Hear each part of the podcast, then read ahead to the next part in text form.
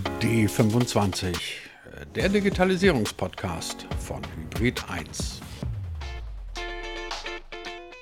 Da muss ich schmunzeln, weil wir da schon merken, dass das Thema Nachhaltigkeit eine gewisse Relevanz hat. Ich entnehme Ihrer Geschichte, dass Sie äh, trotzdem zugeschlagen haben und dass die Relevanz nachhaltiger Produkte also wirklich ähm, gegeben ist. Ja, der Vergleich mit dem Ablasshandel ist gar kein schlechter. Beweislast liegt wirklich beim Unternehmen. Es gibt ja so Dinge, liebe Hörer, die findet jeder gut. Die findet jeder gut, weil er sie gut finden muss, weil einem also quasi gar nichts anderes übrig bleibt, als sowas gut zu finden. Klingt jetzt vielleicht ein bisschen kryptisch, deswegen die etwas einfachere Variante. Könnt ihr euch vorstellen, dass es irgendjemanden auf der Welt gibt, der sagt, nee, also das mit der Nachhaltigkeit, das finde ich eigentlich doof, Nachhaltigkeit wird überschätzt und überhaupt, wer braucht das denn mit der Nachhaltigkeit? Sagt niemand, es sei denn, er sagt es irgendwo im stillen Kämmerlein, wo es keiner hören darf. Und weil alle darüber reden und weil es alle so wichtig finden, gibt es natürlich jetzt auch jede Menge Unternehmen, die alle sagen, jawohl, das mit der Nachhaltigkeit, das ist uns wahnsinnig wichtig und wir produzieren auch nur noch nachhaltig. Und überhaupt, unsere ganze Welt ist nachhaltig. Und das ist dann spätestens der Moment, an dem man sich als halbwegs mitdenkender Verbraucher ein bisschen am Kopf kratzt und sich denkt, Moment, wie kann das denn sein, dass die jetzt alle, alle, alle nachhaltig sind, nichts anderes machen als nachhaltig zu produzieren und nichts anderes als nur Gutes für die Welt zu wollen. Wenn man sich den äh, gegenwärtigen Zustand der Welt so anschaut, dann entdeckt man, ja genau, einen kleinen Widerspruch. Aber warum machen das dann alle? Zu behaupten, wir sind ja sowas von nachhaltig. Das fragen wir heute jemanden, der sich genau mit diesem Thema hauptberuflich beschäftigt, nämlich mit der Frage, wie nachhaltig sollen Firmen sein oder besser gesagt, wie kommuniziert man das am besten mit der Nachhaltigkeit?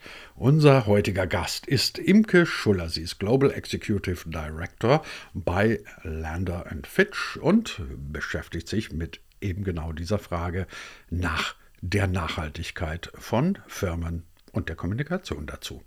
Und kleiner Spoiler, auch sie sagt, naja, nur von Nachhaltigkeit reden und nicht erklären, was das sein soll, ist auf Dauer dann vielleicht doch keine so wahnsinnig schlaue Strategie. Und deshalb herzlich willkommen jetzt zur neuen Folge von D25, dem nachhaltigen Digitalisierungspodcast von Hybrid 1.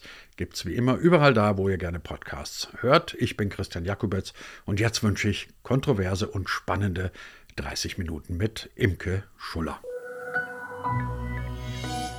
Frau Schuller, ich war in letzter Zeit, es ist kurz vor Weihnachten, relativ viel wieder beim Einkaufen, logischerweise auch im Netz und auch im echten Leben. Und aufgefallen ist mir da, dass irgendwie jedes zweite Produkt, das mir angeboten worden ist, zumindest gefühlt jedes zweite Produkt, irgendwie das Label nachhaltig trug. Ich bin dann mit einem wahnsinnig guten Gewissen nach Hause gegangen, weil ich wusste, alles, was ich jetzt gekauft habe, ist nachhaltig hergestellt oder zumindest in irgendeiner anderen Form nachhaltig. Und dann saß ich auf meinem Produktberg voller nachhaltiger Dinge. Und dann habe ich mich gefragt, was ist denn das überhaupt? Nachhaltig. Also, das steht jetzt zwar überall drauf, aber keiner hat mir erklärt, was ist nachhaltig. Frau Schuller, die Frage an Sie. Was ist das? Kann jeder einfach behaupten, ich habe jetzt nachhaltig produziert? Ja, Nachhaltigkeit ist in der Tat ein sehr weites Feld äh, und es gibt da auch sehr viele Definitionen. Wir haben uns auf die Definition geeinigt, die auch die ähm, United Nations benutzen, die ja 17 Ziele zur nachhaltigen wirtschaftlichen Entwicklung benutzen. Wir gucken uns also Nachhaltigkeit nicht nur aus der Perspektive von, sagen wir mal, der Umwelt an, also Recycling oder ähm, Reduktion von äh, Plastik, sondern die breite Definition fußt wirklich auf den äh, sogenannten drei Ps, den englischen, das muss ich jetzt so sagen, und zwar People, Planet und Profit. Und für diese drei Ps muss Nachhaltigkeit äh, einen positiven Effekt haben. Und wenn Sie so äh, erzählen, dass Sie einkaufen gehen und äh, viele nachhaltige Produkte sehen, da muss ich schmunzeln, weil wir da schon merken, dass das Thema Nachhaltigkeit eine gewisse Relevanz hat für Konsumenten und für Bürger. Was wir aber bei vielen äh, Produkten, bei vielen Marken sehen, ist, dass eben mit der Relevanz die Aktivität auch aufhört. Ja? Also wir sehen, dass eigentlich die Herausforderungen an Nachhaltigkeit für Markeninhaber immer größer werden. Ja? Also jeder erwartet mehr. Die Konsumenten, äh, Sie inklusive, erwarten mehr Nachhaltigkeit von Produkten und von Dienstleistungen. Regierungen erwarten mehr. Wir haben erhöhten Regulierungsdruck ähm, auf Unternehmen.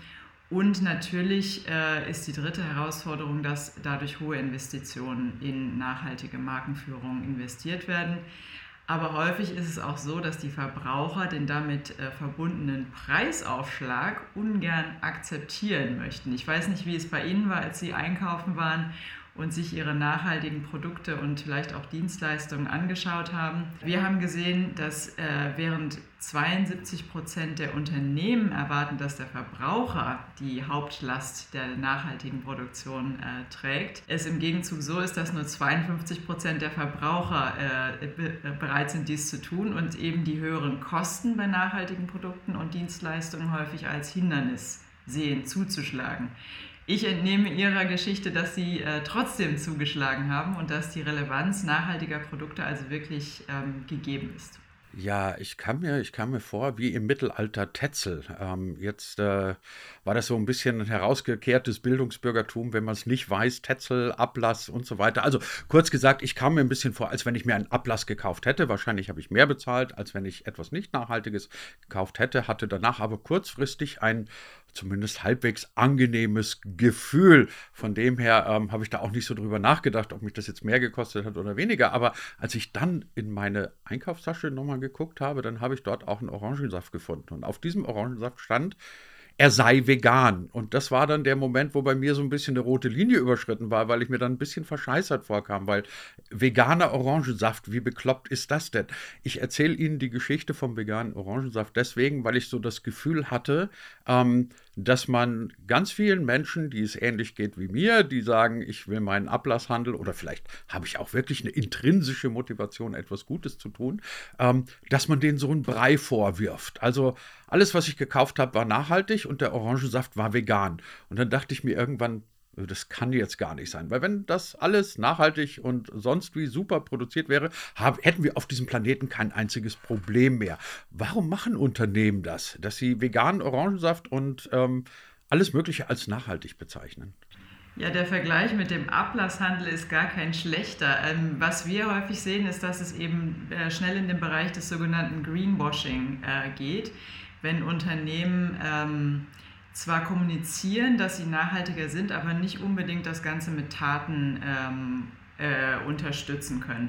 Was wir auch viel sehen, ist, dass äh, in bestimmten Branchen die gleichen Nachhaltigkeitsversprechen gemacht werden. Also wirklich der von Ihnen gerade erwähnte Einheitsbrei, das ist etwas, was wir äh, ganz stark sehen. Ich, zum Beispiel äh, die Angabe, dass man äh, die, den Materialverbrauch um 25 Prozent senken möchte. Das haben Firmen wie Unilever, Procter Gamble, Danone, Coca-Cola, PepsiCo alle in ihren strategischen Berichten stehen die Angabe, dass man die CO2-Emissionen um 20 Prozent reduzieren möchte. Wieder die gleiche Situation. IKEA, Walmart, Danone, Coca-Cola, PepsiCo, alle machen das gleiche Versprechen. Es geht auch in anderen äh, Branchen so weiter, zum Beispiel, dass man bis 2050 Net Zero erreichen möchte. Dieses Versprechen lesen wir unter anderem in den Berichten von Repsol, von Shell, von British Petroleum. Oder auch, dass äh, die ähm, Angabe, dass man nachhaltiger investieren möchte, ein Versprechen, das sehr weit verbreitet ist in der Finanzbranche. Also wir sehen das zum Beispiel bei Firmen wie Barclays, Invesco, Aviva, JP Morgan und vielen weiteren. Was wir dadurch aber erreichen, ist quasi eine Gleichheit in einer Kategorie. Und äh, die Firmen gehen häufig die Thematik an, dass die Relevanz von Nachhaltigkeit angesprochen wird, weil es ja bei dem Konsumenten bei Regierungen, bei NGOs, bei den Regulatoren ähm, eine Thematik ist, die angesprochen werden muss. Aber was wir sehr häufig sehen, ist, dass eben keine markengeführte Differenzierung stattfindet. Wenn alle die gleichen Nachhaltigkeitsversprechen machen und im schlimmsten Falle diese Versprechen nicht mal mit Taten ähm, begründen können, dann haben wir eine Situation, die wirklich nicht sehr markenfördernd ist. Und äh, wie Sie wissen, ist Marke natürlich mein großes Thema und markengeführte Nachhaltigkeit äh, ist ein großer Teil davon. Und wir sagen immer, Marke ist ein Versprechen. Und eine großartige Marke ist ein gehaltenes Versprechen. Und das bezieht sich natürlich auch auf die Nachhaltigkeitsversprechen, die Unternehmen machen. Wenn die nicht wirklich ähm, durch Taten belegt werden können, befinden wir uns ganz schnell im Bereich des Greenwashing und der kann durchaus äh, schädlich sein für die Reputation.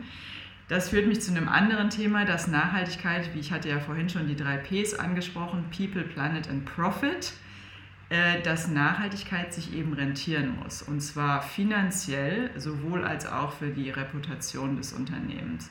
Und was wir bisher häufig sehen, ist, dass dieser Aspekt etwas ins Hintertreffen geraten ist. Dass man also wirklich nur versucht, den Regularien gerecht zu werden, den, den äh, Anforderungen der Konsumenten gerecht zu werden. Und das äh, endet manchmal in Auswüchsen wie dem veganen Orangensaft. Dass man sich aber nicht wirklich damit auseinandersetzt, wie können wir Nachhaltigkeit für unsere Marke so einsetzen, dass sie markenbildend wird. Bevor wir über die Konsequenzen für Marken und über das Thema Marken reden, lassen Sie mich trotzdem noch mal kurz nach- oder zwischenfragen. Zum Greenwashing gehören ja dann immer zwei. Nämlich der eine, der sich greenwashen will und der andere, der einverstanden ist und sagt, ja, super Geschichte. Und Sie haben ja gerade gesprochen, man verkauft oder man kaufte als Konsument auch ein ein Lebensgefühl, Emotionen, man verkauft ein, man kauft ein Versprechen. Aber ist es denn vielleicht wirklich so einfach, dass es bei, auch bei Menschen wie mir eine gewachsene Bereitschaft gibt zu sagen, ich nehme jetzt dieses Placebo oder diese Beruhigungspille, wie auch immer Sie das nennen wollen. Ich weiß, ich habe heute gut eingekauft und ich will eigentlich gar nicht so genau wissen, ähm, ob das jetzt alles so stimmt oder nicht. Also ist es vielleicht so, dass wir Verbraucher auch selber schuld sind, dass wir uns ja, da relativ schnell mal einlullen oder beruhigen lassen? Also ich würde schon sagen, dass Konsumenten sich nicht einfach beruhigen lassen durch äh, diese Claims, durch dieses Greenwashing, sondern dass da schon eine gewisse Erwartungshaltung dahinter steckt, dass ähm, diese Claims auch wirklich durch Taten belegt werden müssen. Ähm, wir haben vor kurzem, äh, also in diesem Jahr, eine Umfrage mit ähm, deutschen Bürgern, Konsumenten, wenn Sie so möchten, äh, durchgeführt, ungefähr 1000 Leute, die wir eben zu dieser Thematik befragt haben. Was verstehen ähm, Leute unter Nachhaltigkeit? Wie wichtig ist das Thema und wie sehr wird eigentlich die Komplexität dieses Themas verstanden? Und was Sie dort gerade erwähnen, äh, spricht auch einen Aspekt an, den wir untersucht haben, nämlich ist Nachhaltigkeit nur dann interessant, wenn es uns als Individuum betrifft? Oder ist Nachhaltigkeit auch dann noch für uns interessant, wenn wir uns in den Bereich der Gesellschaft oder sogar des Planeten bewegen? Und das haben Sie gerade sehr schön angesprochen.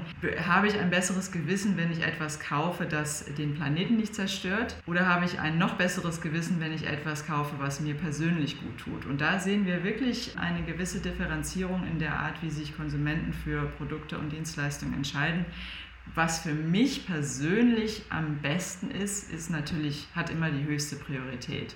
Danach kommt die Gesellschaft und danach kommt der Planet. Und da sehen wir halt auch häufig, dass der Preis dann wieder äh, auch eine entscheidende Rolle spielt. Ich will da nicht äh, drum rumreden. Äh, nicht jeder Konsument ist bereit, 50 Prozent mehr zu bezahlen, nur damit es dem Planeten besser geht. Aber wir sehen durchaus äh, eine äh, Trendwende in den Verhaltensweisen gerade auch in den jüngeren Generationen, die wirklich sehr viel mehr Wert darauf legen, dass wirtschaftliches Streben der Unternehmen nicht destruktiv ist für unsere Gesellschaft und für den Planeten, sondern dass man eine positivere Einstellung zum modernen Kapitalismus entwickelt. Und das werden wir eben auch sehen in den zukünftigen Führungsgenerationen, dass denen das sehr wichtig ist, dass ähm, ja, wirtschaftliches Streben einfach nachhaltig ist. Wobei ich muss Ihnen ganz ehrlich sagen, ich finde das gar nicht mal so schlimm, wenn jemand ähm, seinen eigenen Nutzen in den Vordergrund stellt, weil ganz anderes Thema, aber, aber ich finde, es lässt sich vergleichen. Wir haben immer beim Thema Impfen, also keine Sorge, ich will Sie jetzt nicht in die Corona-Ecke noch führen, um Gottes Willen, ähm, aber beim Thema Impfen höre ich oft so, man muss bei den Impfverweigerern da, daran appellieren, dass sie was für die Gesellschaft, für die anderen etc. tun müssen. Und ich denke mir immer, A, werdet ihr sie damit überhaupt nicht erwischen, ganz bestimmt nicht. Und B, äh, ist es auch, glaube ich, irgendwie insofern der falsche Ansatz, weil ich sage Ihnen ganz ehrlich, ich habe mich nicht impfen lassen, weil ich mir dachte, oh, ich will meinen Nachbarn schützen. Ich habe mich impfen lassen, weil ich mich schützen will. Dass mein Nachbar da möglicherweise auch ganz gut geimpft ist, äh, geschützt ist, das ist noch ein schöner Nebeneffekt. Aber ich finde das doch völlig okay, wenn jemand sagt, nee, ich mache das in erster Linie aus Eigennutz. Also wenn jemand dann, um wieder zur Nachhaltigkeit zu kommen, sagt, ich würde aber ganz gerne in einer sauberen Umwelt leben und nicht in einer verschmutzten, finde ich, ist das ja als, als Motivation völlig okay. Müssen wir immer alle Heilige sein, die sagen, ich denke nur an das Wohl des Planeten? Das ist natürlich völlig okay.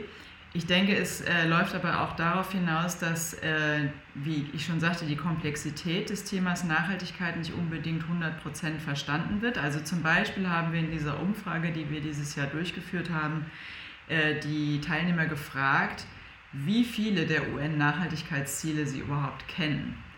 Und was wir da sehr interessant fanden, war, dass äh, die Themen, die den Leuten bekannt sind, wirklich die sind, die auch am meisten besprochen werden, die ein, so einem persönlich oder gesellschaftlich einfach am nächsten sind. Also so Themen wie äh, Naturschutz, äh, Klimawandel, nachhaltiger Konsum, nachhaltige Produktion, was natürlich auch in, im Jahr 2021, einem Wahljahr, keine große Überraschung ist, weil das natürlich die Themen waren, die auch am präsentesten waren im öffentlichen Diskurs.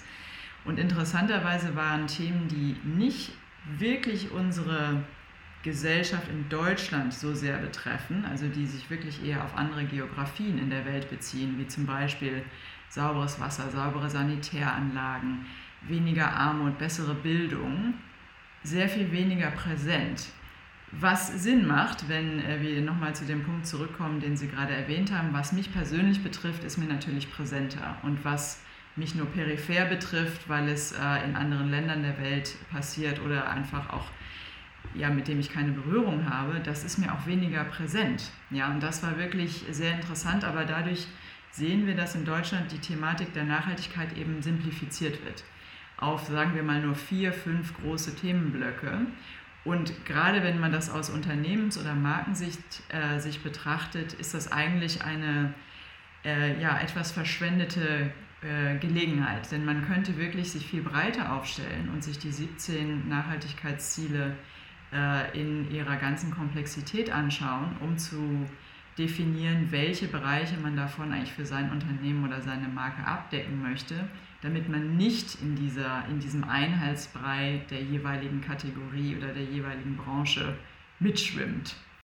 Wäre es dann sinnvoll, würden Sie das Marken empfehlen, dass sie die Nachhaltigkeit, die sie in irgendeiner Weise betreiben, so konkret wie möglich, möglicherweise sogar an, an, an Beispielen ähm, festmachen? Also mir fällt ein Unternehmen ein, mit dem ich mal vor zwei Jahren oder so einen Podcast gemacht habe. Das fand ich eine extrem spannende Geschichte. Das Unternehmen heißt Share. Ähm, die verkaufen alles Mögliche von Nussriegeln bis hin zu Handseife ähm, und sagen, von jedem Produkt, das wir verkaufen, geht ein bestimmter Teil, deswegen Share, weg an, an einen nachhaltigen Zweck. Und dort ist ein QR-Code aufgedruckt. Sie können also gucken und dann sehen Sie, ah, mit der Handseife, die ich jetzt gekauft habe, unterstütze ich ein Projekt in wo auch immer.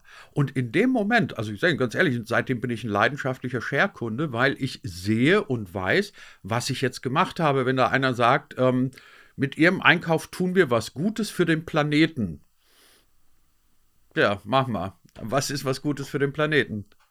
Ja, das ist häufig zu vage. Nein, da, da stimme ich Ihnen äh, völlig äh, zu. Je konkreter die Versprechen und je konkreter die Handlungsempfehlungen sind, desto besser ist es natürlich für die Markenbildung. Also wenn wir mit Marken über das, die Thematik der äh, markengeführten Nachhaltigkeit sprechen, sagen wir immer, es gibt zwei Möglichkeiten, wie man sein Unternehmen nachhaltiger gestalten kann, je nachdem, um was für eine Art Unternehmen es sich handelt. Der, die erste Möglichkeit ist wirklich die Markentransformation oder mm, Business-Transformation, wenn Sie so wollen, wo man eben das bestehende Unternehmen nimmt und schrittweise auf einen nachhaltigeren Weg führt. Das kann sich äh, besonders dann lohnen, wenn es sich um ein Unternehmen handelt, das man nicht einfach so ähm, von 0 auf 100 äh, in die Nachhaltigkeit zwingen kann, wo also wirklich kleine äh, Schritte ähm, der bessere Weg sind.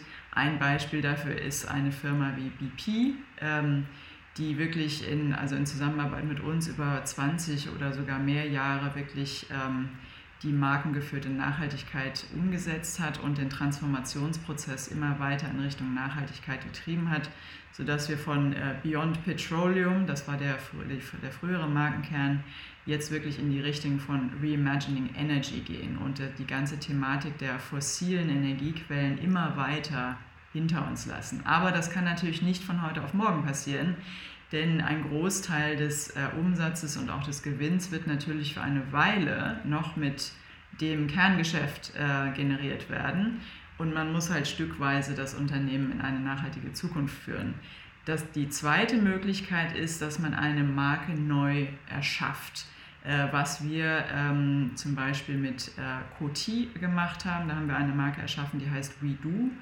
Äh, die wirklich Nachhaltigkeit im Kern der Marke hatte. Und äh, die zum Beispiel, also es handelt sich um eine sogenannte Personal Care Marke, die bei Friseuren, also im professionellen ähm, Handel vertrieben wird und Nachhaltigkeit wirklich im Mittelpunkt steht, wo zum Beispiel die Produktformel tierversuchsfrei ist. Ähm, die, das Produkt selber ist gut für die Hände des Friseurs oder der Friseurin. Die Verpackung ist aus recycelbaren Materialien. Die Webseite ist energieeffizient gestaltet. Also alles, was die Marke tut, wird durch den Blickwinkel der Nachhaltigkeit gemacht. Und das ist eine sogenannte Sustainable Native Marke, wenn ich das mal in schönstem Dinglish äh, formulieren darf. Ähm, aber der Markenkern ist da sehr äh, konsequent und die Marke tut nichts, was nicht nachhaltig ist. Und das ist natürlich ein großer Schritt, äh, den man leichter gehen kann, wenn man eine neue Marke erschafft. Und Share ist da ein gutes Beispiel für eine sogenannte Sustainable Native Marke, die wirklich alles, was sie tun, durch diese, äh, durch diese Brille betrachten. Wie bekommt man das hin, dass man als Marke nicht nur verspricht oder es meinetwegen auch umsetzt, nachhaltig zu sein, sondern das auch transparent sozusagen belegen kann. Also ich bin immer wieder ein bisschen, na, schockiert ist jetzt ein bisschen groß, pathetisches Wort, aber schauen Sie, ich kaufe ich kauf zum Beispiel seit vielen, vielen Jahren bevorzugt Dinge ein, auf denen irgendwas mit Bio steht. Und habe jetzt unlängst erst wieder in der Zeit eine große Reportage darüber gelesen, dass irgendwelche armen Schweine, buchstäblich armen Schweine, ähm, in einer Bioaufzucht jetzt auch nicht so wesentlich anders leben als in einer konventionellen Tierhaltung. Und dann denkt man sich dann immer, hm, für was mache ich das alles? Worauf ich raus will, ist, wenn das Beispiel, das Sie jetzt gerade geschildert haben, also ein Startup oder ein, ein, relativ junges Unternehmen kommt der und sagt, nichts, was wir tun, geschieht unter, unter dem, äh, nein, alles, was wir tun, so muss ich sagen, alles, was wir tun, geschieht unter dem Aspekt der Nachhaltigkeit. Dann bin ich als Verbraucher natürlich erstmal gerne geneigt, das zu glauben. Aber vielleicht ist es eine Journalistenkrankheit, vielleicht auch nicht. Ähm, natürlich denkt man sich, woher weiß ich, dass das auch wirklich stimmt, was ihr da sagt? Ja, und ich denke, es gibt immer mehr aufgeklärte und kritische Konsumenten, die sich zu Recht diese Frage stellen. Und die Beweislast liegt wirklich beim Unternehmen. Und um nochmal zu dem Punkt zurückzukommen, eine Marke ist ein Versprechen, eine großartige Marke ist ein gehaltenes Versprechen.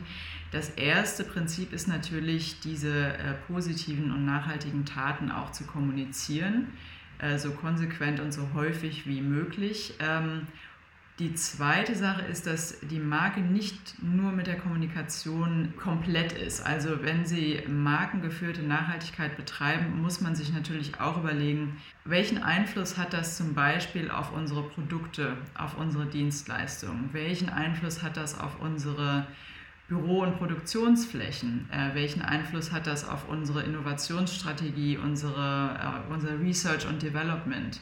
Äh, welchen Einfluss hat das auf unsere Zusammenarbeit mit ähm, Geschäftspartnern, mit ähm, äh, Produzenten, mit äh, Kunden, äh, mit, ja, mit allen möglichen äh, Leuten, inklusive den, den Angestellten. Also man muss diese markengeführte Nachhaltigkeit wirklich holistisch betrachten, damit es nicht nur bei der Kommunikation eines schönen Versprechens bleibt, sondern damit man wirklich mit Taten das Ganze ähm, unterfüttern und bestätigen kann. Und das ist wirklich das Wichtigste, denn sonst endet man ganz schnell in der Ecke des Greenwashing und verliert sofort an Glaubwürdigkeit. Also wenn man sich wirklich nur um die Thematik der Relevanz sowohl für Konsumenten als auch für äh, die äh, Regulatoren kümmert, dann wird man nicht lange erfolgreich sein. Das Wort Nachhaltigkeit ist ein Wort, an dem wir dieses Jahr und auch in den zukünftigen folgenden, folgenden Jahren nicht drumherum kommen werden. Aber es ist eben so ein Buzzword äh, und jeder heftet sich das gerne auf seine Produkte, auf seine Dienstleistungen. Und ähm, man muss sich wirklich dezidiert damit auseinandersetzen, wie kann ich für mein Unternehmen, meine Marken eine differenzierte Haltung zu Nachhaltigkeit entwickeln. Wie fülle ich das Thema Nachhaltigkeit mit Bedeutung? Also eigentlich muss man als Sustainable Native Unternehmen und Marke immer einen Schritt voraus sein und immer dem Konsumenten äh, etwas bieten, was er bisher noch nicht erwartet. Wir gucken uns äh, Nachhaltigkeit natürlich äh, mit äh, unseren Kundenunternehmen äh, besonders an. Wie zentral ist Nachhaltigkeit im Moment für das Unternehmen, für die ähm, Unternehmensstrategie? und wie zentral ist es auch für die Markenstrategie. Und was wir häufig als Ausgangspunkt sehen, ist, dass die äh, Nachhaltigkeit zuerst zentral für die, ähm, die Unternehmensstrategie wird, aber nicht unbedingt in der Markenstrategie umgesetzt wird. Das heißt, sie wird weder an die Angestellten noch an die Außenwelt äh, konsequent herangetragen. Und wenn äh, Nachhaltigkeit nur peripher in der Marken- und Firmenstrategie erwähnt wird, dann ist es wirklich nur eine Initiative, die ähm, ab und zu mal äh, erwähnt wird, aber die wirklich nicht fundamental für die Zukunft des Unternehmens ist. Wenn sie aber zentral für die Marke ist, aber noch nicht Teil der, Marke, der Firmenstrategie, dann ist es zwar ein priorisiertes Programm, auch für die Kommunikation und für die Markenführung, aber es ist immer noch nicht der, so der Fall, dass äh, Nachhaltigkeit im Zentrum allen Strebens steht. Und das ist äh, unser Anspruch, wenn wir mit Unternehmen zusammenarbeiten, dass wir das Unternehmen dorthin führen, dass Nachhaltigkeit sowohl zentral für die Unternehmensstrategie, also für die, den Prof die Profitmaximierung ist, äh, als auch für die Markenstrategie, sodass Nachhaltigkeit wirklich im Zentrum allen Strebens steht äh, damit wir ähm, den Unternehmen helfen können, äh, die von der UN äh, vorgelegte Definition der nachhaltigen wirtschaftlichen und sozialen Entwicklung ähm, durchzusetzen. Frau Schuller, zum Abschluss gehen wir noch ein bisschen auf die Metaebene. Letzte Frage. Wie nachhaltig ist die Debatte um die Nachhaltigkeit? Ja. Ich will darauf raus, ist, haben wir es mit einem Zeitgeist zu tun, der halt gerade momentan Dinge wie Nachhaltigkeit, Diversität und ich weiß nicht, was alles ähm, besonders weit nach oben spült und in zwei Jahren reden wir schon wieder ganz von was anderem? Oder würden Sie aus Ihrer Erfahrung, auch aus, aus, aus den Studien heraus, die Sie beispielsweise gemacht haben, den Rückschluss ziehen wollen, nee, das ist jetzt wirklich ein Paradigmenwechsel. Ähm, das ist nicht so ein Ding, auf dem jetzt irgendwelche Wellenreiter mal schnell mitsurfen und in zwei Jahren rennen sie dem nächsten Trend hinterher. Ja, da habe ich auch lange drüber nachgedacht. Ich habe immer mehr den Eindruck, dass wir einen Paradigmenwechsel oder einen Point of No Return äh, langsam erreichen, der sich daraus äh, herleiten lässt, dass wir eigentlich verschiedene ja, globale Kräfte gleichzeitig ähm, walten haben. Also wir haben durch die äh, Pandemie, die keiner mehr erwähnen möchte, aber die natürlich als treibende Kraft erwähnt werden muss, gesehen, dass äh, die Globalisierung und auch die internationalen äh, Lieferketten eigentlich sehr, sehr empfindlich sind und dass nur durch einen kleinen äh, Bruch wie diese, äh, diese Pandemie äh, alles sehr schnell ins Wanken geraten kann. Und dadurch und auch durch andere Faktoren, ähm, wie zum Beispiel die große Diskussion um äh, die, die Klimakrise, dass da wirklich ein enormer Handlungsdruck entsteht für Regierungen. Und das sehen wir auch immer mehr in Regierungserklärungen äh, und auch was ähm, supranationale äh, Körperschaften an ähm, Anforderungen stellen. Wir sehen es aber auch, äh, dass Unternehmen sich immer mehr unter Handlungsdruck fühlen und dass der Konsument eben immer mehr in der Richtung fordert. Also ist es nicht nur ein Trend, den wir ein, zwei Jahre Jahre sehen, der sich dann wieder umkehren wird. Ich würde wirklich sagen, dass wir jetzt weltweit darüber nachdenken müssen und auch darüber nachdenken werden, wie wir nachhaltiger mit unserem Planeten äh, umgehen können und wie wir einen ja, etwas äh, positiveren und konstruktiveren Kapitalismus ähm, äh, haben können. Was ich bei der Thematik aber auch interessant finde, und äh, das habe ich vorhin kurz erwähnt, ist die Thematik des, ähm, des Profites. Also Nachhaltigkeit, wenn sie global funktionieren soll, muss profitabel sein. Die nachhaltige ähm, Business Model Innovations äh, Opportunity in schönstem Dinglish äh, ist weltweit ungefähr 12 Trillionen Dollar wert. Das heißt, es ist eine riesige ähm, ja, wirtschaftliche Gele Gelegenheit auch für Unternehmen, diese wahrzunehmen und mit nachhaltigeren ähm, Produkten und Dienstleistungen zu füllen. Also ich bin immer dafür, dass man das Ganze positiv betrachtet.